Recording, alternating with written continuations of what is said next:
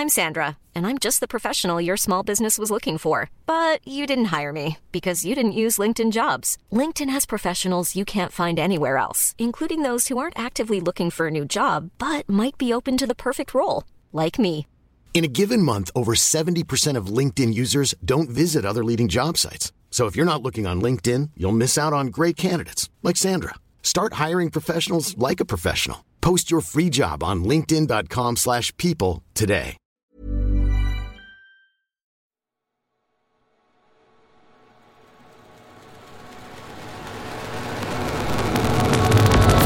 Alternative Football. Eh Matt, tu connais le, le youtubeur Willow? Ah ouais, je vois très bien, ouais. Ouais. Mon fils, la dernière fois, il regardait une de ses vidéos sur YouTube. Donc je me suis mis à côté de lui, j'ai regardé la vidéo et c'est super pertinent ce qu'il propose comme contenu. hein. Ouais, ouais, bah c'est une nouvelle approche de, d'analyse du foot euh, en utilisant des plateformes qui sont un peu moins connues. Donc, euh, non, non, moi je suis euh, euh, déjà hyper client et puis hyper intéressé par, euh, par ça. Mais euh, si tu veux, euh, si tu veux, je te le présente. On l'invite et puis on discute un peu de ce qu'il fait. Ouais, ça me ferait énormément plaisir parce Ouais. que je suis curieux un petit peu de voir euh, sa ligne de conduite, sa mission et puis euh, ce qu'il entend faire avec sa chaîne. Eh ben, écoute, c'est parti. Alternative Football. Alternative Football. Alternative Football. Beaucoup en parlent, On parlera de l'effectif, de la gestion de l'effectif. Comment ils jouent les deux contre les gars mais peu le connaissent vraiment. Parce que tu sais que malheureusement, il n'y a pas que le foot dans la vie. Alternative Football. Alternative Football. Le podcast hors terrain de sous-foot, présenté par Édouard Cissé et Mathieu Lille-Palette. Bonjour à tous. Bienvenue sur Alternative Football et salut Willow. Salut. Mer- merci beaucoup d'être avec nous aujourd'hui. Ouais, t'inquiète, c'est un vrai plaisir. Euh, je dis avec nous parce que bien sûr, Edouard est là. Salut, Bah, Edouard. les gars, salut. On est très heureux de te recevoir pour un, un vaste sujet qui va nous occuper euh, aujourd'hui. L'ADN d'Alternative Football, c'est qu'on met les pieds dans le plat. Donc je vais t'adresser la question qu'on avait envie de te, de te poser et euh, sur laquelle on va, on va digresser aujourd'hui. Est-ce que d'autres traitements journalistiques du foot sont encore possibles? Ouais, bah ça dépend par rapport à quoi est-ce qu'on considère cette altérité. Si c'est par rapport à ce qu'on voit aujourd'hui, il faut définir ce qu'on voit aujourd'hui. Pour moi, ce qu'on voit aujourd'hui, c'est déjà euh, un traitement numérique, par exemple, Mhm. euh, qui est assez euh, diffus, euh, existant. Donc, si tu veux inventer encore quelque chose d'autre par rapport à ça, je sais pas, je l'ai pas trouvé. Mais par rapport peut-être au côté euh, mainstream, à ce qui se faisait euh, et ce qui continue à se faire peut-être sur les plateformes les plus mainstream, ouais, carrément. euh, Je pense qu'il y a une grosse demande et Ouais. il y a peut-être une offre de plus en plus forte aussi. C'est ça ta target parce que l'idée c'est que tu as ta chaîne YouTube qui Ouais. cartonne et comment tu en es venu à vouloir créer ta chaîne? Il n'y a pas d'histoire qui sous-tend le tout en mode euh, je savais qu'il y avait cette opportunité dans le monde du foot et c'est la raison pour laquelle c'est plus euh, au gré des euh, C'est un Des- kiff en fin de compte, tu t'es dit voilà. bah, ouais c'est ça bah, en gros en fait quand je l'ai lancé au tout début c'était fin de mes études et je voulais juste faire quelque chose d'autre que le monde du travail classique dans lequel j'étais parce que ma dernière année d'études c'était en alternance donc j'étais dans une boîte normale entre guillemets T'as fait quoi comme étude? Euh, j'ai fait Sciences Po D'accord. Et quoi comme. Euh, mon cursus de spécialisation de master, c'était euh, ressources humaines. Donc j'ai fait ma dernière année en travaillant en RH dans une boîte, quoi, à Ubisoft. Et euh, bon, je voulais faire autre chose. C'était la fin de mes études, c'était l'opportunité. De toute manière, j'avais un filet de sécurité, les études. Je pouvais Mhm. toujours retrouver un, un job si j'en voulais un. Donc la chaîne, c'était quelque chose que je voulais faire depuis un moment. Et je savais que bah, ça allait me faire kiffer d'au moins être libre. Au moins pas avoir de contraintes. Pas quelqu'un qui me dit tu dois faire ça, tu dois faire ci. Et euh, à la base, je l'ai lancé sur euh, FIFA, sur un jeu vidéo. J'ai fait les six premiers mois de la chaîne, ça n'a pas Ah rien ouais à voir avec le foot, mais c'était sur. euh, ouais, je faisais des tutos sur FIFA. J'étais très inspiré de Bruce Granek, etc. Donc euh, c'était ça un peu mon, mon entrée dans le monde euh, de YouTube. Et bon, au bout de six mois, j'ai basculé sur autre chose. Et pendant un petit moment, ça a été plus centré histoire du foot. Maintenant, il y a toujours des petits détours par l'histoire, par des thèmes un peu plus originaux. Je sais pas, récemment, je fais une vidéo euh, dans quel pays faut-il finir sa carrière ou euh, la Coupe du Monde 2002 réexplorée, etc. Ouais.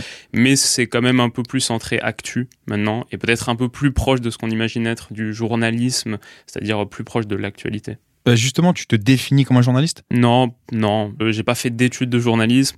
Honnêtement, j'essaie juste de faire du contenu que j'aimerais regarder moi. Donc ça veut dire peut-être que ça va tendre vers euh, Peut-être qu'il y a plein de journalistes qui s'arrachent les cheveux en écoutant ça, mais peut-être que de mon point de vue, ça va tendre vers du journalisme parce que c'est plus du contenu informatif que purement divertissant. Mhm.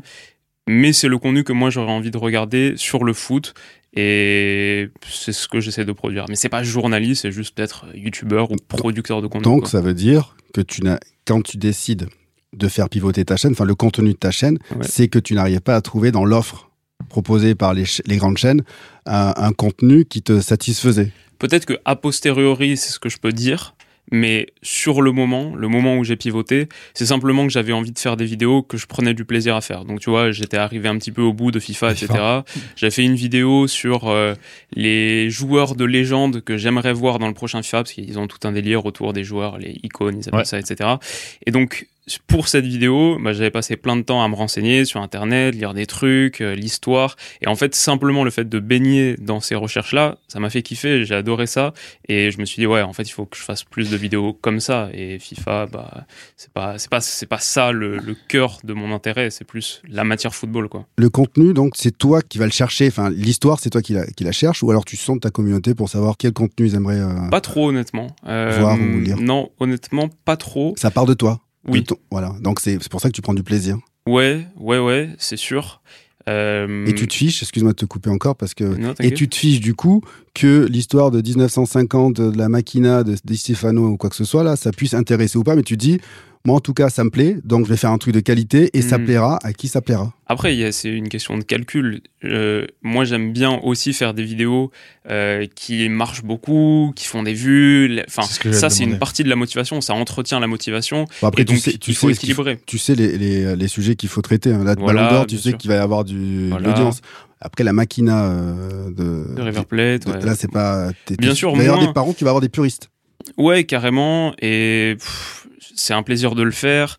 Euh, la vidéo, elle est encore en bonne. euh, Enfin, si tu vas sur ma chaîne aujourd'hui, tu vas sur les playlists que j'ai constituées. Bon, il y a les dernières vidéos qui ressortent. Après, tu as une autre playlist sur euh, mes sujets un peu originaux. Et vers la fin, j'ai fait une playlist mes meilleures vidéos. Et celle-ci est en bonne posture. Et donc, le fait d'avoir cette vidéo un peu effectivement originale, etc. Je veux dire que, bon, la raison numéro une, c'est ça me faisait kiffer de le faire. Il y avait plein de trucs trop stylés. Le fait de pouvoir se repencher et retrouver des images de l'époque, bref, trop bien. Et aussi, honnêtement, même d'un point de vue, euh, je sais pas, business, si tu considères l'aspect business de la chaîne, c'est good business de faire des vidéos qui vont plaire aux puristes, qui aident à différencier ta chaîne, qui font une, qui donnent une marque euh, riche, quali, etc. Même si ça va faire moins de vues. Et bon, mine de rien, la Machina, ça fait quasiment 70 000 vues, ce qui est pas si éloigné de ma moyenne. Donc, ça veut dire que ça a eu un vrai succès aussi. C'est quoi ta moyenne? Ah, c'est dur à dire, mais en ce moment, je dirais que ça doit être euh, entre pff, 60 et 100 000, peut-être D'accord. 80 000, un truc comme ça. Alternative football. Toi, t'as pas eu de retour négatif, t'as pas eu de journalistes qui ont, par exemple, critiqué ton travail parce que tu viens sur un nouveau canal. Et enfin, je dis ça, c'est absolument pas péjoratif vis-à-vis des journalistes. On est, tu vois, on est, on est à Sopress ici. Euh, L'idée, c'est de dire que les journalistes, ils ont effectivement fait des études qui les préparent à ce métier. Euh, t'as un corporatisme du, du journalisme qui est, assez, qui est assez fort. C'est des gens qui sont fiers de leur métier. Euh, ils ont vu cette vague de nouveaux euh, commentateurs, analystes du football arriver via les réseaux. On va y revenir un petit peu sur. Il n'y a pas que YouTube, bien sûr, hein, sur les autres, sur les autres choses. T'as pas eu de malveillance, en tout cas, de la part de, de, de cette, de ce milieu-là. En tout cas, tu l'as pas encore vécu, tu l'as pas vécu. Ouais, c'est ça. Alors, pas à ma connaissance. Après, je- tout ce que tu dis me semble assez euh, euh, pertinent. J'imagine qu'effectivement, enfin, théoriquement, dans un milieu qui est assez bien défendu, où il existait auparavant des barrières à l'entrée qui Mm. aujourd'hui sont moins fortes, est-ce qu'il peut y avoir une forme de ressentiment? Ça me semblerait logique. Donc, Ouais. peut-être, ouais, sans doute. Maintenant, moi, j'ai plus eu de bons rapports. Par exemple, euh, j'ai commenté des matchs pour France TV Sport sur leur plateforme numérique. Ils m'ont invité chez eux. Ça s'est fait, c'était trop bien tous les contacts que j'ai bah, sur Canal euh, l'autre jour euh, sur euh, sur leur Canal Football Club Mhm. numérique quoi sur Twitch bon j'ai jamais ressenti vraiment de de frustration de non pas vraiment Ouais. donc euh, non.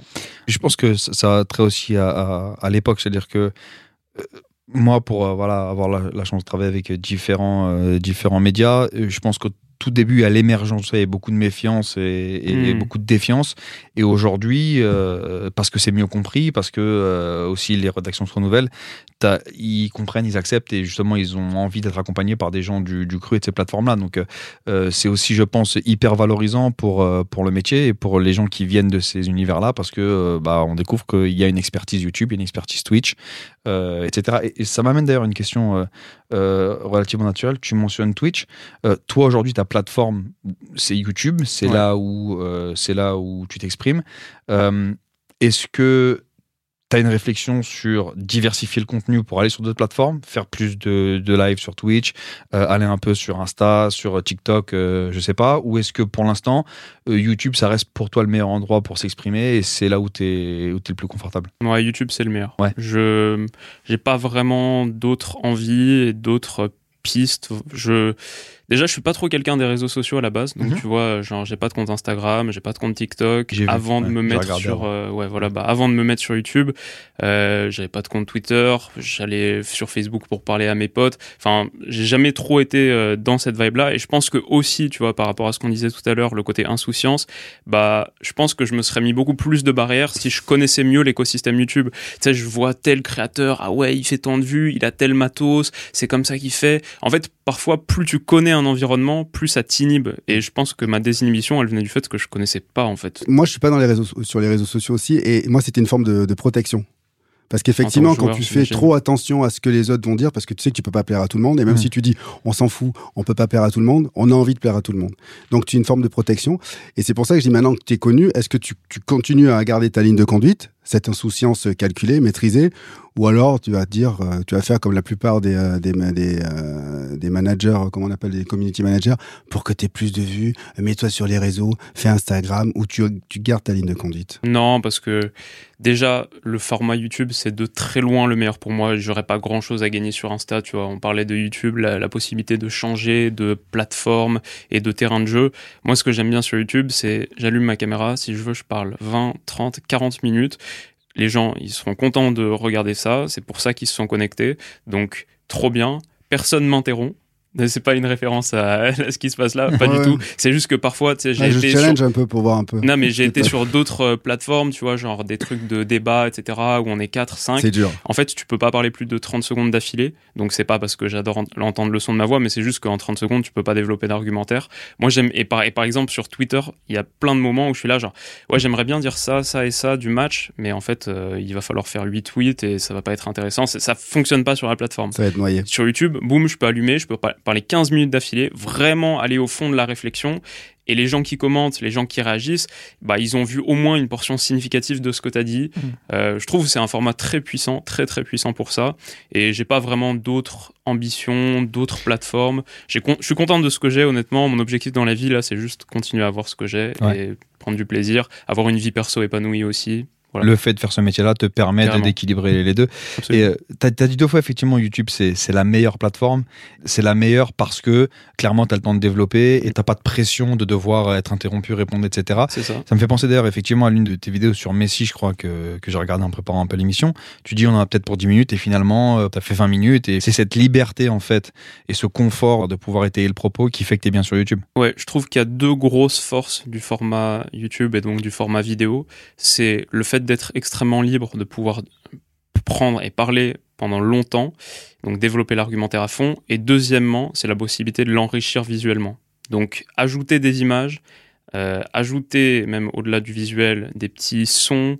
euh, tu peux vraiment faire 20, 15, 20 minutes très riches et denses alors que par exemple sur Twitch, j'ai souvent eu la frustration de, moi, tu fais un live pendant 3 heures, euh, c'est sympa, ça permet d'accéder à une certaine proximité, mais à la fin, le live, euh, moi, je le regarderai pas en fait, tu vois. Genre, euh, alors qu'une vidéo que j'ai fait, ouais, franchement, je la regarderai 15-20 minutes, et, et l'action est parfaitement placée. Enfin, tu sais, j'ai fait certaines vidéos, elles m'ont pris, elles font genre euh, 10-15 minutes. Certaines vidéos, elles m'ont pris 30-40 heures à faire, tu vois. Genre les épisodes de euh, Objectif Coupe du Monde ou Eurotour, avec euh, des poèmes en intro, de la musique particulière, genre des images qui fondent et tout.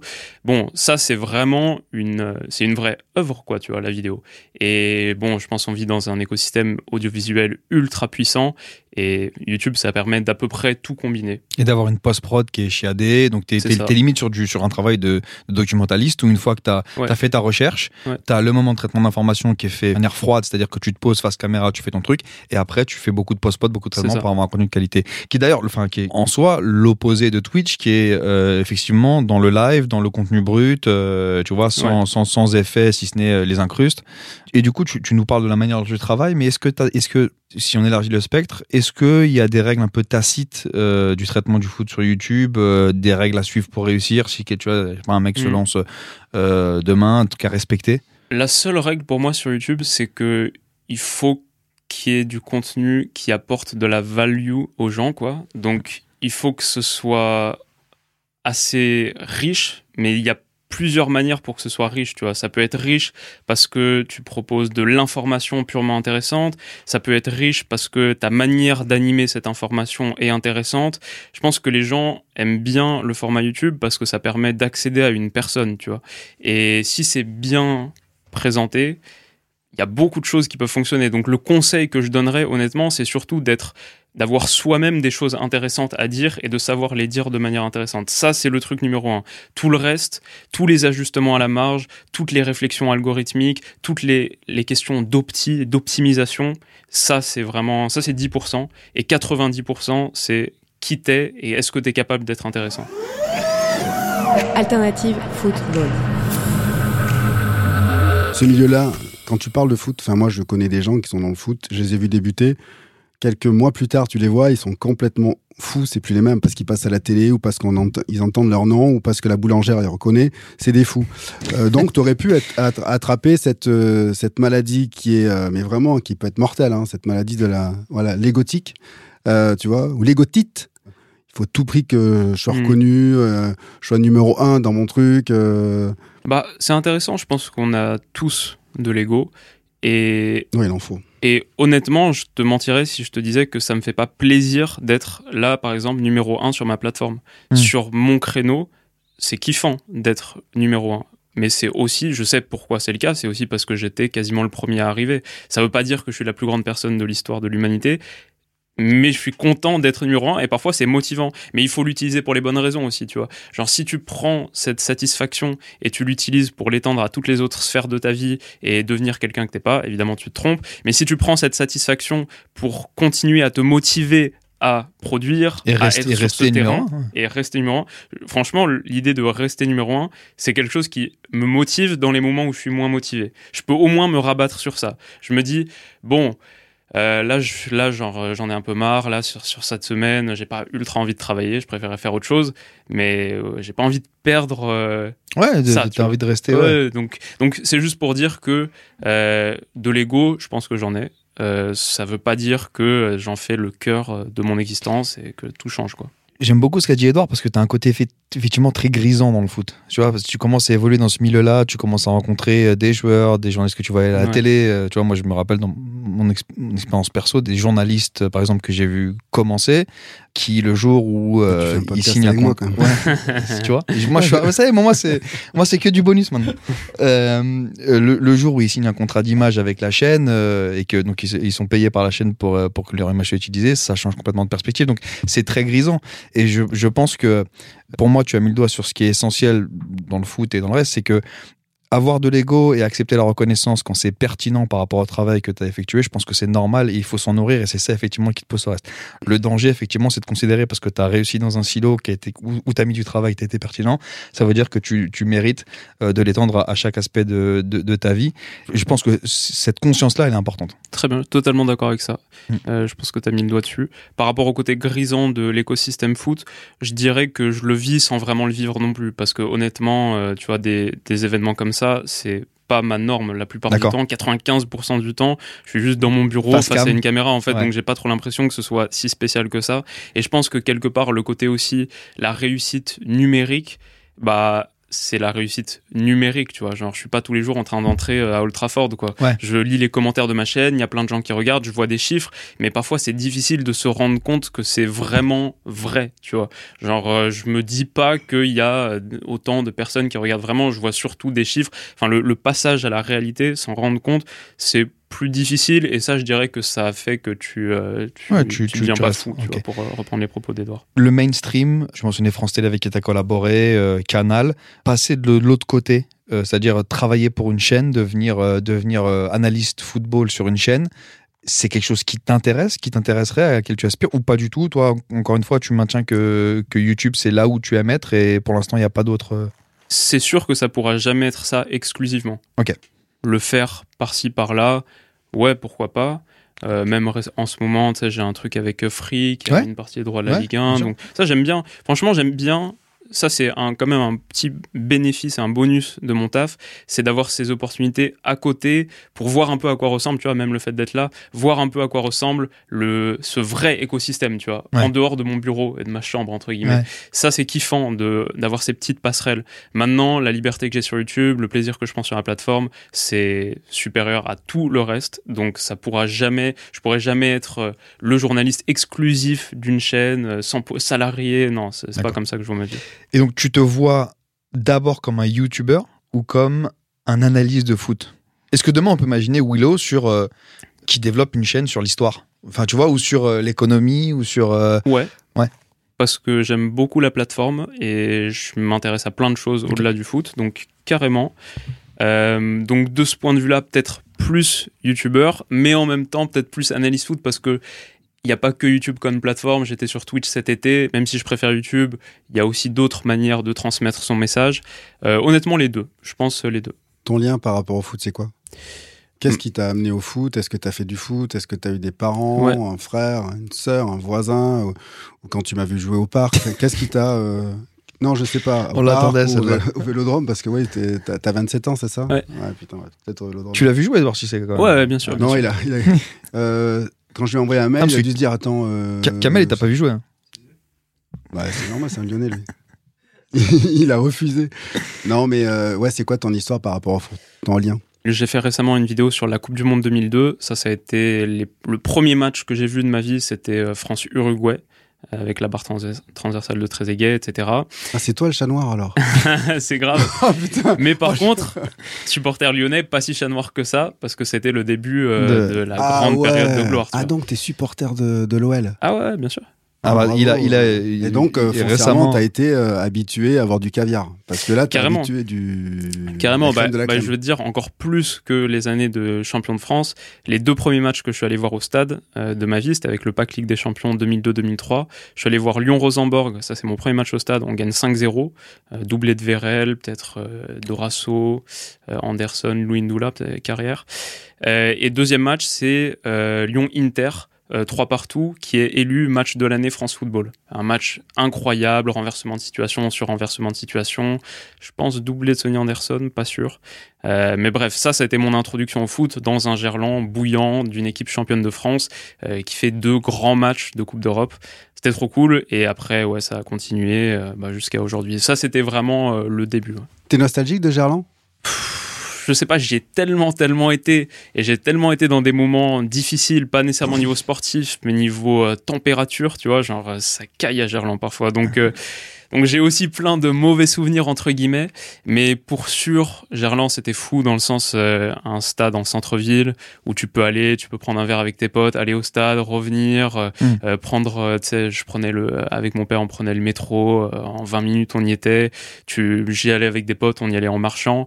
Par rapport à aujourd'hui, le parc OL où c'est une navette, quand le match est fini, t'attends 30 minutes Ouais, que la navette reparte et tout. Bon, ça c'est un autre délire quoi. Par contre, le stade est magnifique et en tant que supporter lyonnais, je suis aussi content d'avoir D'avoir. quelque chose qui favorise la pérennité du club. Tu Mm. vois, je le, je le lis de deux manières différentes. Le plaisir pur et dur de l'instant, il est un peu moins fort, parce qu'à Gerland, c'était cool euh, d'y accéder facilement. Mais je me dis que c'est une bonne chose pour le club, donc fondamentalement, c'est une bonne chose pour moi. quand t'es supporter, t'as- t'es toujours tiraillé entre l'histoire et le progrès, quoi. C'est-à-dire Voilà, que tu vois, Ouais.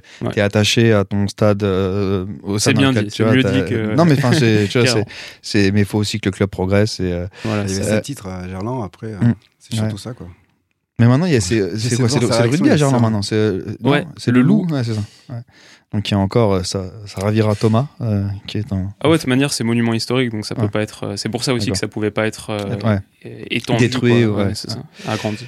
Je, réélargit un petit peu le, le, le spectre.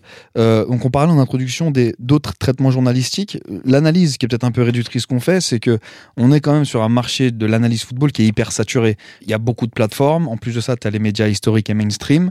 Donc tu as beaucoup de bruit, d'autant que c'est amplifié par le fait que via certains réseaux, aujourd'hui, tout le monde donne son avis. Euh, on parlait des commentaires YouTube, mais bon, Mm. tu vois, il y, y y y a une- il y a une plateforme qui, qui symbolise un petit peu ça, c'est Twitter, où tout le monde euh, voilà, peut Mm. commenter euh, de manière pertinente ou pas. Euh, dans ce bruit-là, comment on se démarque? Comment on arrive à garder une ligne éditoriale, euh, quelque chose euh, que les gens peuvent identifier? Bonne question. Je dirais que aussi, si on doit être totalement honnête sur la réflexion, il y a, c'est vrai, une profusion d'avis et d'offres, mais la chance de quelqu'un qui veut faire ça, c'est qu'il y a aussi une énorme demande, tu vois. Ouais. Il y a tellement de gens qui kiffent le foot que finalement, moi, je vois aussi pas mal de gens qui en vivent sans nécessairement trop se démarquer, tu vois, juste en surfant sur le fait que bah, il y a beaucoup, beaucoup de personnes qui adorent ça, donc naturellement, tu peux trouver une audience et peut-être que faire une audience sur le foot, c'était peut-être moins difficile, tu vois. Bon, après, si quelqu'un devait vraiment aujourd'hui se démarquer, peut-être que euh, trouver des, euh, des points d'entrée un peu moins usités, ça peut être quelque chose. Par exemple, euh, faire un média un peu euh, ou une chaîne un peu spécifique à un club, tu vois. Je vois que bon, il faut avoir une, un club qui a une certaine audience, mais peut-être si tu fais une chaîne uniquement dédiée à l'OL et que tu deviens un peu le youtubeur ou euh, la voix de référence sur le club, Ouais. alors qu'il y en a peut-être pas nécessairement encore, bah ça, ça peut être, tu vois, une, une piste d'entrée. Euh, Tu y as pensé? Ouais, mais OL TV, ça, ça, ça existe toujours ou ça a été euh, Ouais, ouais, ça existe TV, ça existe encore. Ouais, euh, en fait, euh, j'y pense, c'est grave marrant parce que j'y pense sur les, sur nos bons matchs, je suis là. Ah ouais, il faudrait que je fasse une chaîne euh, uniquement OL, genre après Lyon, Sparta Prague, je suis là. Et puis après, euh, Après une Lyon, défaite, Nice, euh, trois jours plus tard, je suis là. Putain, heureusement que j'ai pas une chaîne uniquement OL, genre je m'arracherais les cheveux Voilà, et tu, tu quand t'es supporter, t'es supporter à fond, Ouais, à fond. tu, tu râles après les défaites, Ouais. t'es comme mon, mon acolyte. C'est-à-dire qu'après une défaite, le lendemain, pff, il sert à rien. Perd Enfin, jamais, j'en ai- beaucoup de personnes autour de moi, Mm. fans d'une certaine équipe. Ouais, ouais, c'est devenu euh, moins intense que ça maintenant. Parce que maintenant, euh, comme euh, je vis du foot, j'ai aussi, Tu prends du recul? Ouais, de ouf. Euh, Il y a d'autres choses qui m'intéressent dans le foot maintenant que Lyon purement. Ouais, il y a un truc euh, qui moi m'interpelle sur euh, euh, et tu m'excuseras de te mettre dans, dans- dans une catégorie, mais sur sur ces, ces nouveaux analystes, en tout cas qui viennent de, de, de nouveaux canaux qui sont pas forcément de de, de formation journalistique, c'est que tu as la- tu as le droit d'être supporter d'une équipe. Et je m'explique. Je pense à, aux journalistes d'avant.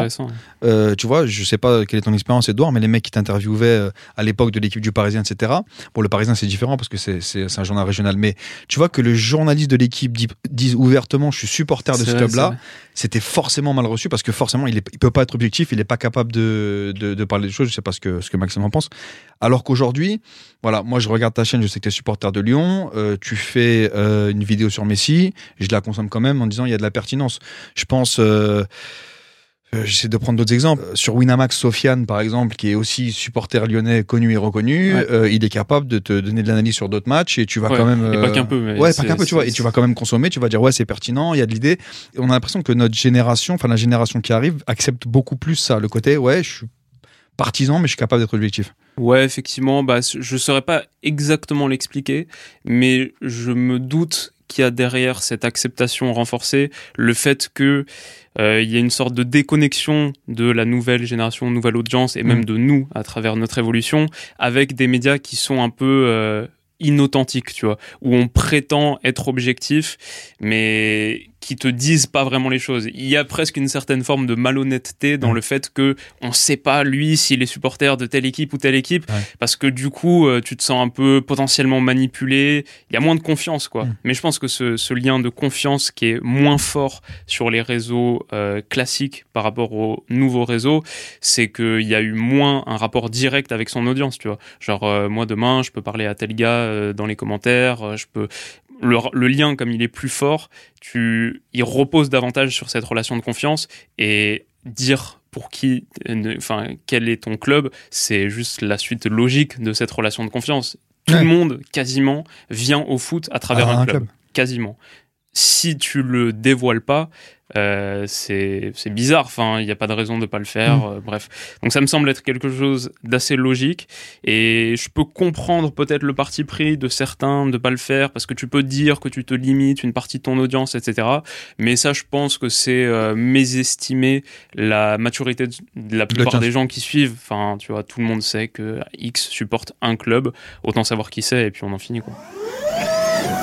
Alternative football.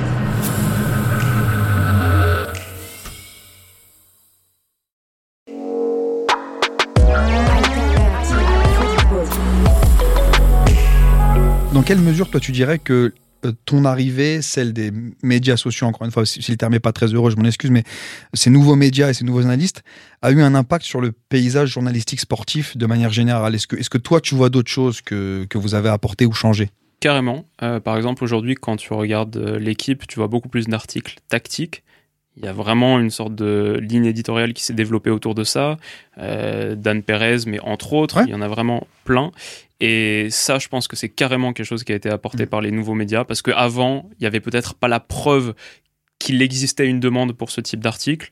Euh, aujourd'hui, alors moi, mais surtout d'autres sur le pur volet tactique l'ont montré, des podcasts euh, comme Ouais. Du banc dont je parle régulièrement, Ouais. plein d'autres personnes qui font des trucs tactiques super aboutis, bah ils ont prouvé que cette demande existait, que c'était une des manières de suivre le football et de traiter le football qui avait beaucoup d'avenir aussi. Je pense qu'en France, on a peut-être, on avait peut-être un petit retard structurel là-dessus par rapport à d'autres pays. En. Angleterre, où le réflexe d'analyse d'après-match, c'est plus d'aller sur tableau, d'analyser les images en elles-mêmes et de parler jeu. En France, peut-être que le traitement footballistique, il était plus orienté Opinion. gens que jeu. tu vois. Opinion. Les Ouais. opinions, euh, le côté un peu sensationnaliste. Voilà. Alors que maintenant, on se rend compte qu'il y a beaucoup de potentiel sur le jeu. Je suis entièrement d'accord avec toi et dans mon métier et dans notre métier, c'est une tendance qui se confirme puisque on a aujourd'hui, tu, tu mentionnais Dan Perez de l'équipe, mais on a aujourd'hui de plus en plus de clients médias qui nous demandent de pouvoir utiliser les outils qu'utilisent les clubs pro.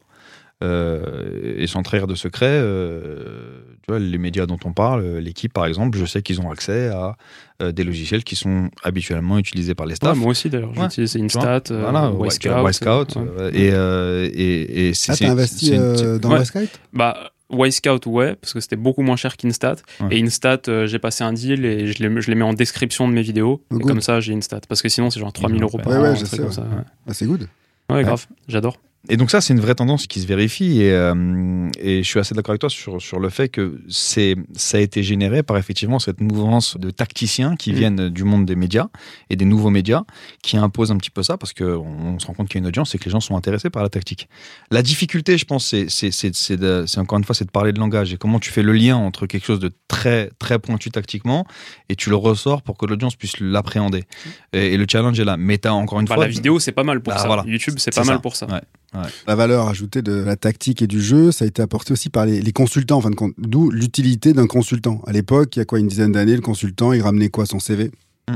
Ok, il a gagné un Ouais, l'anecdote de vestiaire, euh, j'ai joué avec lui, il était à côté de moi, il avait des génial. roses. Ouais. Sauf que ça a lassé. Et en même temps, maintenant, on va chercher des consultants qui sont euh, tactiques, qui sont dans la tactique. Et du coup, c'est ce que. Enfin, moi, j'ai fait des, des médias où, euh, effectivement, sitôt que j'avais le malheur de parler un peu tactique, on me reprenait pour dire on perd l'audience. On va perdre l'audience, mais gentiment, hein, c'était Ouais, gentil. bien sûr, je comprends. Sauf que maintenant, on nous encourage à parler tactique. Ouais, bah, je vois sur Amazon, euh, toi, euh, Tu Mathieu Baudemer, euh, genre. euh, Et c'est c'est un vrai plaisir parce qu'au moins, c'est une valeur ajoutée. Dire que. Alors, ça. euh, Je chambre un peu, mais dire qu'il fait beau et que quand, euh, quand l'herbe est mouillée, le ballon il fuse. Euh, ouais, tout le monde peut le dire. Par contre, expliquer pourquoi cette action, pourquoi l'équipe elle est, euh, scindée en deux, euh, euh, ça c'est pertinent et c'est là notre valeur ajoutée. Ouais, et, puis, très honnêtement, pour les médias mainstream, c'est audible de la part du consultant, ça l'est pas du journaliste. Et ça, c'est quelque chose qu'on a, nous, on a, on a beaucoup appris en Angleterre. C'est-à-dire qu'on a essayé de pousser des nouvelles métriques, les XG, etc. Euh, on a essayé de le, ven- le- de le vendre à l'audience en utilisant les journalistes. Ça, ça a jamais marché. Et le jour où les XG ont vraiment décollé dans les médias en Angleterre, à- bien avant d'arriver en France, c'est donc c'est avec la BBC. On allait voir Alan Shearer, qui était, qui était leur consultant sur Match of, Match of the Day, le mec qui nous reçoit, etc. On lui explique les XG. C'est Alan Shearer ou Gary Neville Euh, Euh, Gary Lineker. Euh, non, Gary Lineker, il présente. Ah ouais. Et Alan Shearer, c'est le consultant. Et en gros, Alan Shearer, il a dit Ouais, en gros, c'est de la merde votre truc. moi, je sais si je suis fort ou pas. Jusqu'à ce qu'on lui montre ses XG. Et que ça le mettait en valeur. Et finalement, il a pris possession du truc. Il a commencé à l'utiliser après chaque résumé. Et ça a pété. Et Sky, Sport l'a l'a repris. Donc, si tu veux, euh, dans les médias mainstream aujourd'hui, parce que le rôle consultant, journaliste est bien défini, tu le canal pour faire adhérer l'audience à des choses plus, plus fines, plus tactiques, c'est le consultant. Et l'association est normale, c'est parce qu'il a été sur le terrain. Et, et je le dissocie complètement ce que tu fais sur YouTube ou ce que les gens font sur Twitter, où c'est encore une audience qui est différente, et c'est un ton, et c'est une, une- une capacité d'être proche de l'audience qui est complètement différente. Mais je suis convaincu que le, le véhicule du média mainstream sur tout ce qui est pointu, c'est le, le, le consultant. Euh, il y a maintenant une influence des, réseaux sociaux, euh, et encore une fois, je, je suis pas sûr que YouTube soit un réseau social, hein, mais euh, en tout cas, il y a, les nouveaux médias peuvent avoir de l'influence sur ce qui se passe dans la, dans la vraie vie, les conséquences d'un tweet, les conséquences d'un post Instagram, d'une photo, euh, il y a pléthore d'exemples. Est-ce que toi, tu as une de tes vidéos un jour qui a euh, créé un buzz particulier, qui a une, ou alors qui a une conséquence sur le monde du foot? Est-ce que tu as, un souvenir comme ça? Je sais pas, peut-être pas particulièrement, mais c'est vrai qu'il y a, enfin, tu sais, généralement chaque été, je fais des vidéos euh, mercato, Ouais. le joueur que tel club doit recruter, euh, ce genre de choses. Et euh, alors, on m'a rapporté que plusieurs avaient été vus euh, en haute instance, vrai. notamment au Paris Saint-Germain, D'accord. sur le mercato idéal du PSG. Genre. Nasser l'a vu, euh, son chauffeur lui a donné, etc. Ouais. Bon, après, visiblement, ça n'a pas orienté le recrutement. T'avais mais, euh, t'avais soumis des noms?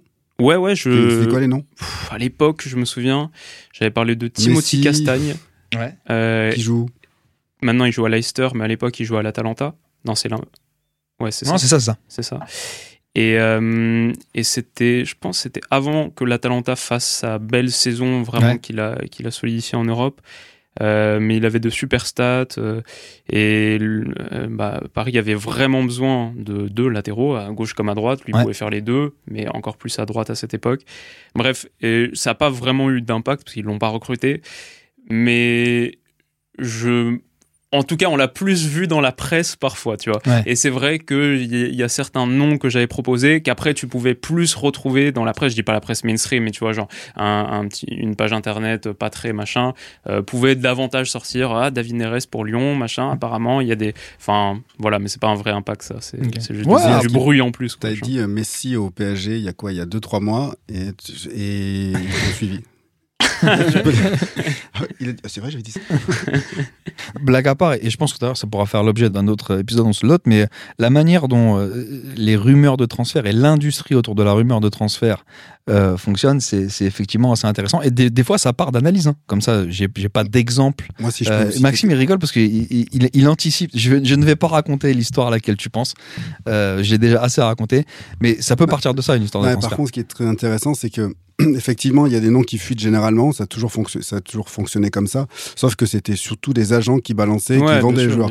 Sauf que toi, dans ton analyse, tu expliques pourquoi ce serait intéressant. Donc c'est totalement différent. C'est comme du- un scout. C'est que tu t'es transformé en scout. Ouais, et surtout, je C'est ça prends pas intéressant. 5% sur le transfert, malheureusement. donc. Ouais, ah, tu prends pas 5%, merde, d'accord. Non, mais c'est ça qui fait la différence.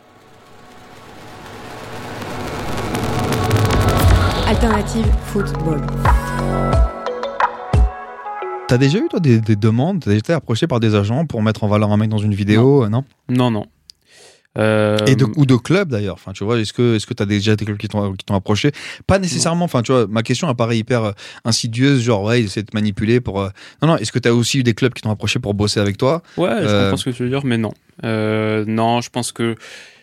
Alors, si je dois faire une sorte de euh, hmm, review un peu objective sur euh, mon travail, je pense qu'il est euh, riche informationnellement, divertissant, mais c'est pas non plus du niveau d'un analyste tactique euh, qui Mhm. consacre euh, 16 heures sur 24 par jour à euh, 20 16 heures sur 24 par jour à ça. Ouais, c'est Euh, je connais plein de gars qui sont euh, tactiquement et techniquement plus fins dans leur regard. Moi, je dirais que je suis assez complet. Je fais un peu de tout, tu vois. C'est il y a de la richesse informationnelle, mais pas que. Il y a Mhm. aussi d'autres choses.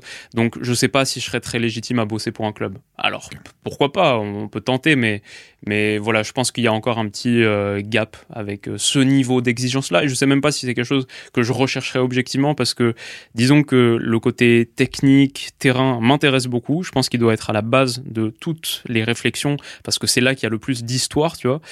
Mais le foot, ça reste une sorte de collection et de d'entremêlage d'histoire, tu vois. C'est le fameux feuilleton euh, Non, pour les mecs, tu vois. Genre, T'as un côté narration qui voilà, est dans qui le est foot qui est énorme. Et t'enlèves ça, t'enlèves genre 90% de l'intérêt. Maintenant, moi, ce que je pense, c'est qu'une grosse partie de la narration, elle peut venir du jeu et du terrain, parce qu'il y a beaucoup d'histoires à raconter déjà à partir de ça. Mais je suis quand même très attaché à l'aspect narratif. Et pour moi, le foot, c'est à la fois tout ce terrain, mais c'est vraiment, euh, c'est mon feuilleton préféré. Et si tu travailles vraiment dans une cellule de scouting, t'es pas vraiment dans la narration pure, T'es dans le 100% au l'évaluation Tu- technique. tu- au contraire, tu dois, tu dois t'en Parfois, tu départir. brises des histoires. Et tu dois pas être, tu dois pas être influencé par ça. Ça fait Ouais, partie de leur, de leur métier. Tu parlais de review de ton métier. Ça m'amène une autre question. C'est quoi l'évolution de ton métier? Où est-ce que tu emmènes ça? Où est-ce que ça va? On a compris ton attachement à la plateforme et au fait que c'est le bon endroit aujourd'hui. Euh, le traitement du foot de demain tel que tu le vois, c'est quoi? J'ai pas de réflexion là-dessus. Honnêtement, je suis plus euh, carpe diem. Je kiffe ce que je fais en ce moment. Je veux que ça dure le plus longtemps possible.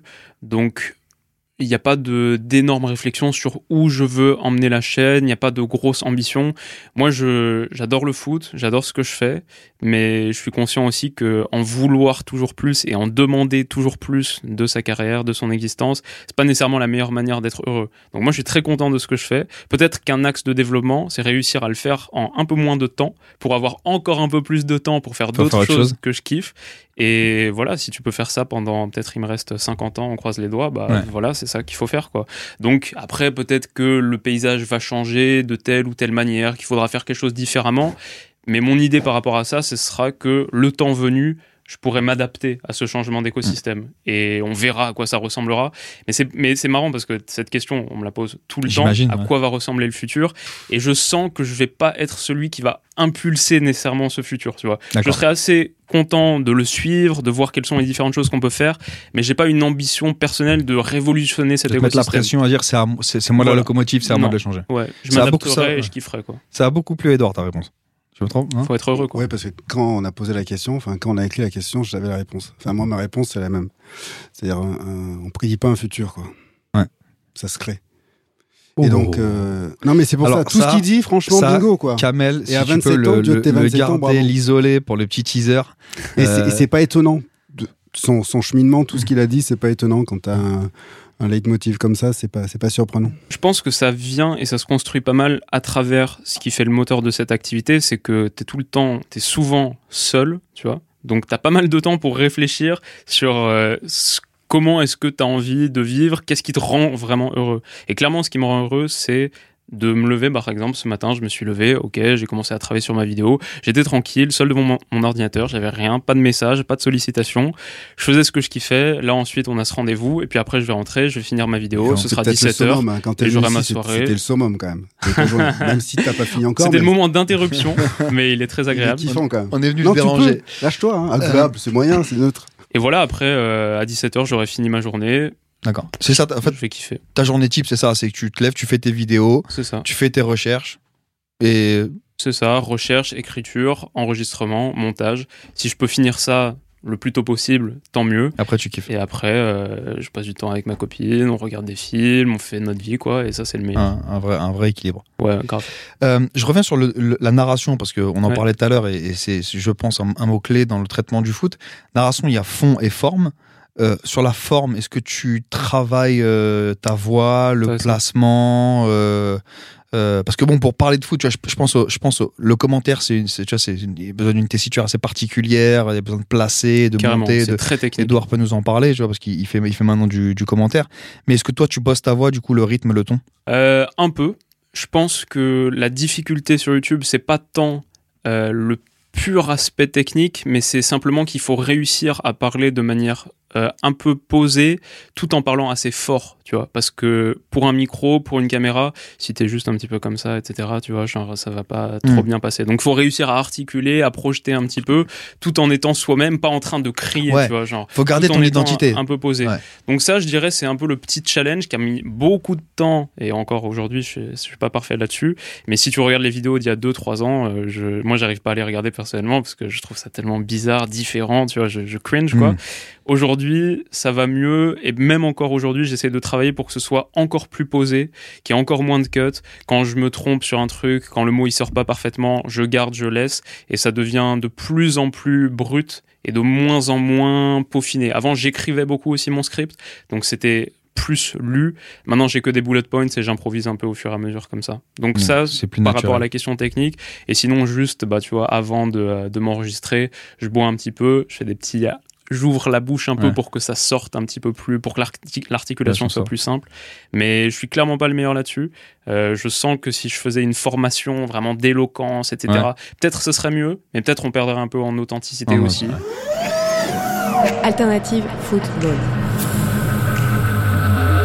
Est-ce que tu écoutes des podcasts?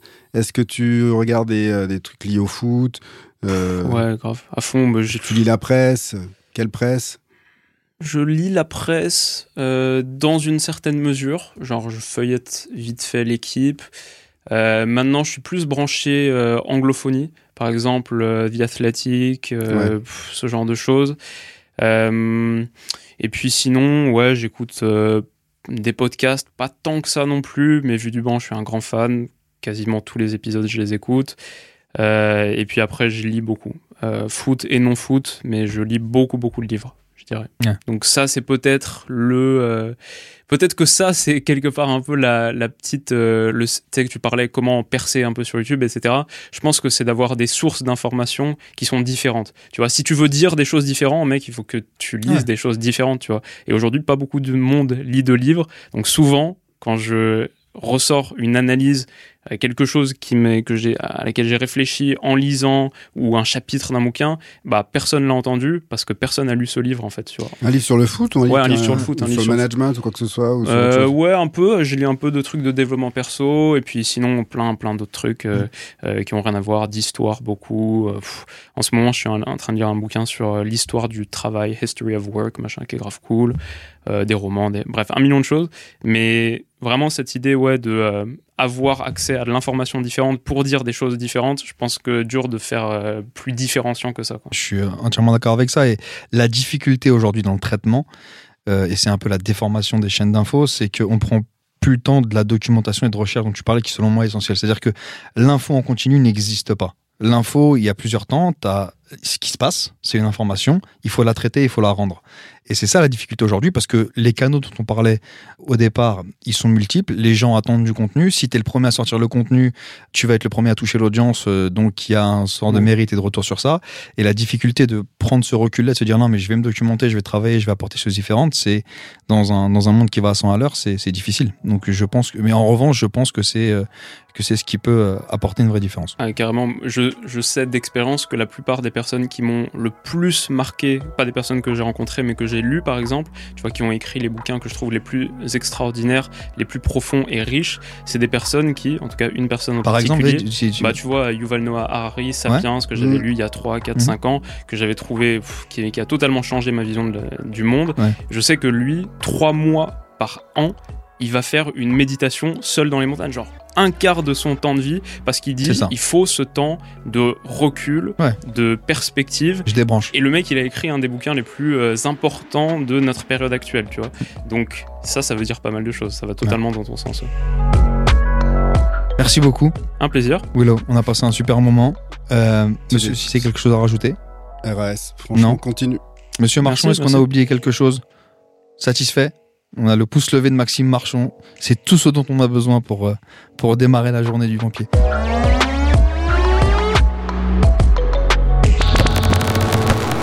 Alternative football.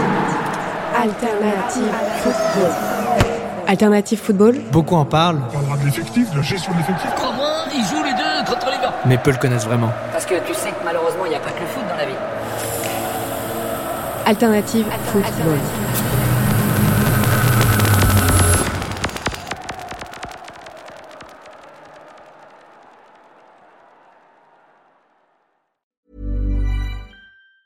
Even on a budget, quality is non-negotiable. That's why Quince is the place to score high-end essentials at 50 to 80% less than similar brands. Get your hands on buttery soft cashmere sweaters from just 60 bucks, Italian leather jackets, and so much more.